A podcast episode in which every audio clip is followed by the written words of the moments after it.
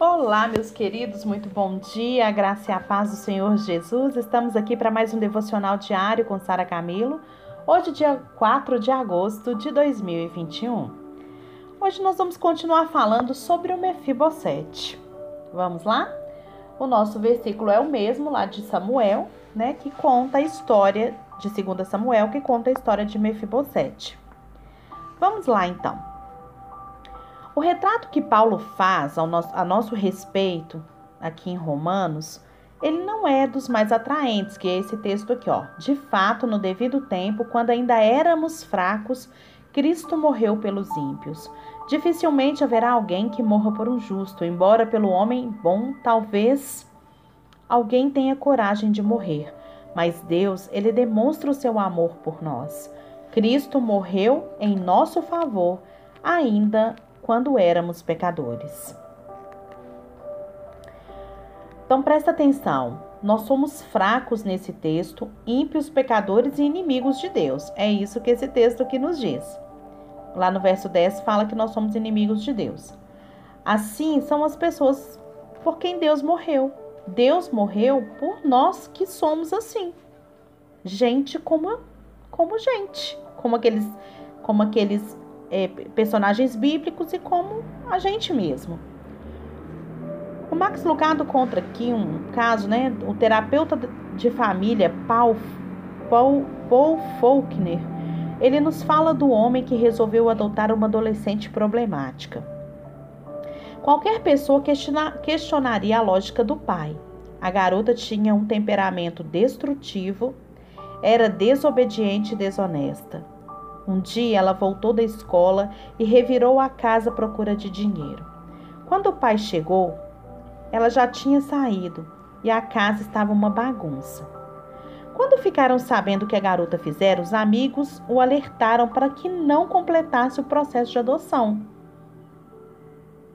Deixe que ela vá embora, aconselharam. Afinal de contas, ela nem é sua filha de fato. A resposta dele foi simples: Sim, eu sei mas eu disse para ela que ela era minha filha. Deus também fez um pacto ao adotar o seu povo. Tal pacto não perdeu a validade por causa da nossa rebelião. Uma coisa é amar quando a pessoa é forte, obediente e submissa. Mas e quando reviramos a casa e roubamos o que nos pertence? Esse é o teste de amor. E Deus, ele passou nesse teste. Mas Deus demonstra o seu amor por nós. Cristo morreu em nosso favor quando ainda éramos pecadores. Romanos 5:8. Quando as senhoras da, da igreja, né, lá do aquele jantar maravilhoso, viram ali o Max Lucado chegando com os amendoins, elas não disseram para ele: "Vá embora e só volte aqui quando você tiver aprendido a cozinhar. Quando encontrou a casa de pernas para o ar, aquele pai também não disse: vá embora e só volte aqui quando você aprender a respeitar os outros. Ao ver a nossa vida tão maltrapilha, Deus não disse para nós: eu só entregarei a minha vida por vocês quando vocês merecerem. Nem Davi, quando ele olha ali para Mefibosete, ele disse: Eu só cuidarei de você, Mefibosete, quando você aprender a andar. Mefi o quê? Mefibosete, isso mesmo. Quando você ouvir a história dele, verá por que, que eu mencionei esse nome aqui. Sopre a poeira dos livros aí de 1 e 2 Samuel e você vai encontrar esse texto. Se você nunca leu essa história na Bíblia, pode ir lá para você ler. Está lá em 2 Samuel capítulo 4 e capítulo 9.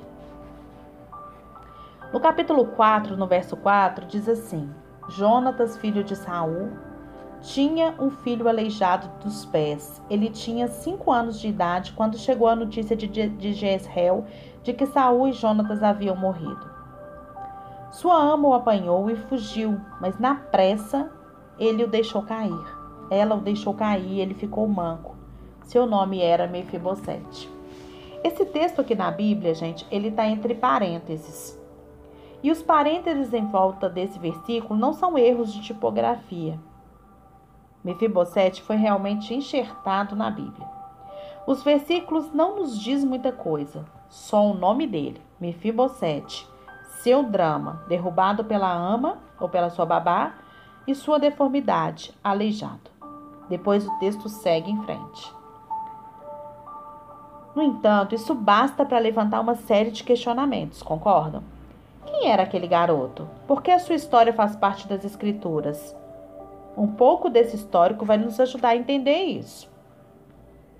Mefibosete, ele era filho do Jonatas e neto do rei Saul, que perseguia o Davi, lembra?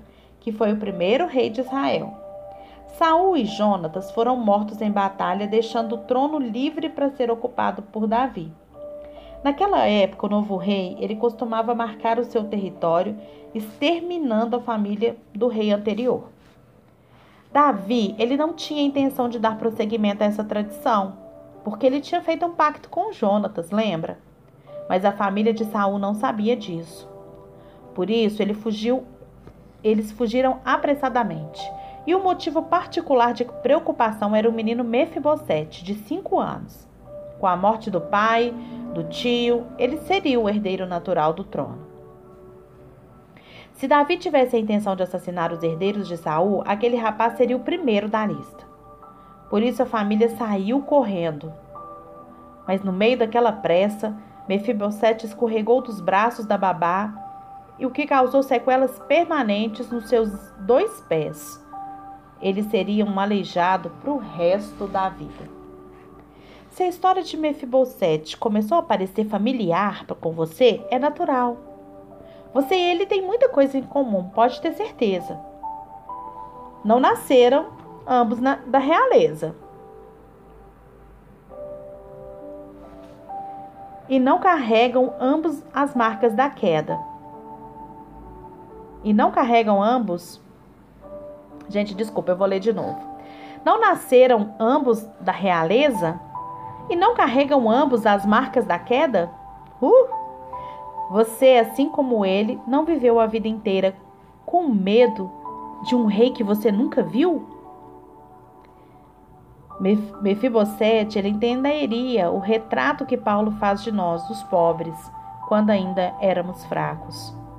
Por aproximadamente duas décadas, o jovem príncipe viveu em uma terra distante, incapaz de caminhar para ver o rei, temeroso demais para falar com ele. Ele era fraco. Enquanto isso, o, o reino de Davi florescia sob a sua liderança. Israel ficou dez vezes maior do que era quando ele começou a reinar. Davi foi derrotado no campo de batalha. Nenhuma Davi nunca foi derrotado em um campo de batalha e na, nenhuma insurreição em sua corte conseguiu êxito. Êxito. Israel estava em paz, as pessoas se sentiam gratas e Davi, o pastor feito rei, não, não esqueceu a promessa que fizera a Jonas. A Jonatas. Então, nesse texto aqui hoje, a gente vê como que a história de Mefibosete tem a ver com a nossa história, não é verdade? Essa história foi colocada na Bíblia, mas com qual objetivo? De nos mostrar o quê? Mefibosete nasceu na realeza, como eu e você. Nós nascemos na realeza, nós somos filhos do rei.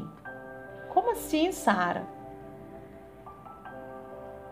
O nosso Pai, o Deus eterno, se fez carne e veio aqui como rei, o rei Jesus, para que nós pudéssemos estar pertinho dele.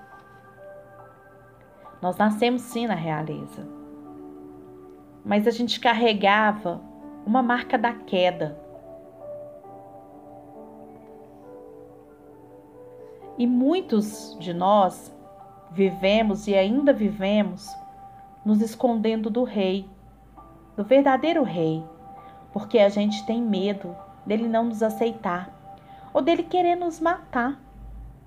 Sério, é isso mesmo. É muita semelhança, não é? Da vida de Mefibosete com a nossa vida. Mas hoje a gente pode ter essa compreensão de que nós nascemos na realeza e, podemos viver na realeza, podemos comer na mesa do Rei todos os dias. A nossa queda, a nossa marca, está encoberta debaixo da mesa. Porque quando Deus olha para a gente, Ele não vê os nossos pecados e os nossos erros, mas Ele vê a marca de Cristo em nós. Cordeiro sem defeito. E nós não precisamos ter mais medo dele. A gente pode comer na sua mesa. O reino de Davi florescia, o reino de Deus floresce e nós podemos fazer parte desse banquete e nós podemos desfrutar das conquistas de Deus. Basta que a gente entregue a nossa vida ao Senhor, confie nele e o mais ele fará. Entregue a sua vida, as suas preocupações e os seus problemas ao Senhor. Ele está pronto para te ajudar. Não perca a oportunidade de comer na mesa do rei. Você pode. Desfrute desse banquete. Em nome de Jesus.